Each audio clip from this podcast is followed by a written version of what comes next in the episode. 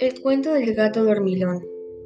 Había una vez un gato muy dormilón que se la pasaba los días y las tardes enteras echado en el sofá. Siempre se preguntaban qué es lo que hacía para quedar tan exhausto, pero nadie lo veía haciendo otra cosa que no fuera descansar. Una noche su dueño tuvo la idea de ir a buscarlo y ver si también dormía toda la noche.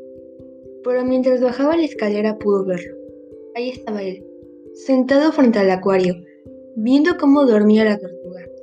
Solo se quedó ahí mirando en silencio a su gato. Despierto y sereno estaba cuidando el sueño de su amiga tortuga.